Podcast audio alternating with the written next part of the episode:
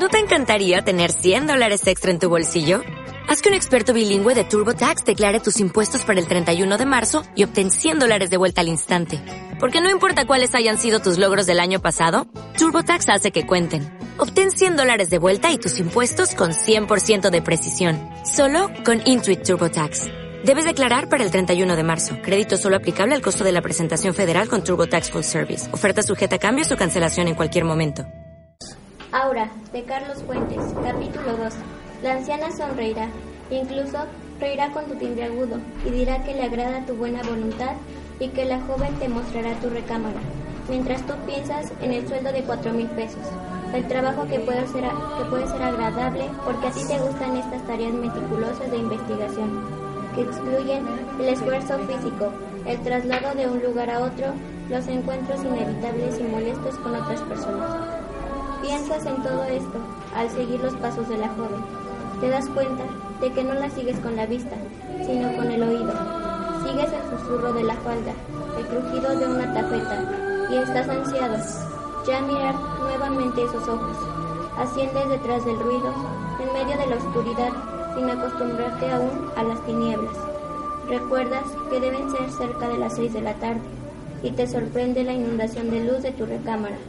Cuando la mano de Aura empuje la puerta, otra puerta sin cerradura, y enseguida se aparte de ella y te diga, aquí es su cuarto, lo esperamos a cenar dentro de una hora. Y se alejará, con ese ruido de tafeta, sin que hayas podido ver otra vez su rostro. Cierras, empujas la puerta detrás de ti, y al fin levantas los ojos hacia el tragaluz inmenso que hace las veces de techo. Sonríes al darte cuenta de que ha bastado la luz del crepúsculo para cegarte y contrastar con la penumbra del resto de la casa.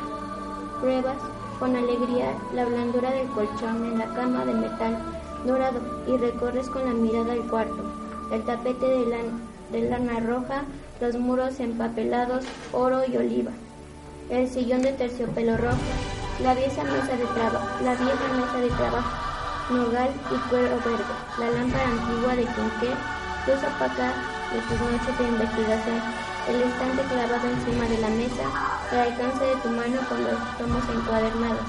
Caminas hacia la, hacia la otra puerta y al empujarla descubres un baño pasado de moda, lleno de cuatro patas, con florecillas pintadas sobre la porcelana, un aguamanil azul, un retrato incómodo. Te observas en el, en el gran espejo ovalado del guardarropa, también de nogal, colocado en la sala de baño. Mueves tus cejas pobladas, tu boca larga y gruesa, que llena de vaho el espejo.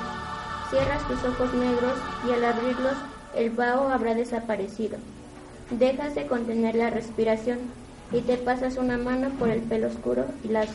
Tocas con ella tu perfil recto, tus mejillas delgadas. Cuando el vaho opaque otra vez el rostro, estarás repitiendo ese nombre, Aura. Consultas el reloj.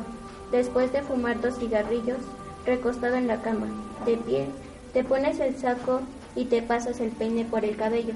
Empujas la puerta y tratas de recordar el camino que recorriste al subir. Quisieras dejar la puerta abierta para que la luz del quinqué te guíe. Es imposible, porque los resortes la cierran. Podrías entretenerte columpiando esa puerta. Podrías tomar el quinqué y descender con él. Renuncias porque ya sabes que esta casa siempre se encuentra a oscuras. Te obligarás a conocerla y reconocerla por el tacto.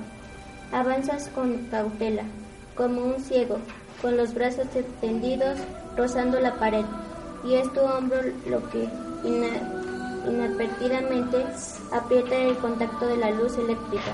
Te detienes, guiñando en el centro iluminado de ese largo pasillo desnudo. Al fondo, el pasamanos y la escalera de caracol. Desciendes contando los peldaños, otra costumbre inmediata de que te habrá pues, impuesto la casa de la señora Lorente. Bajas.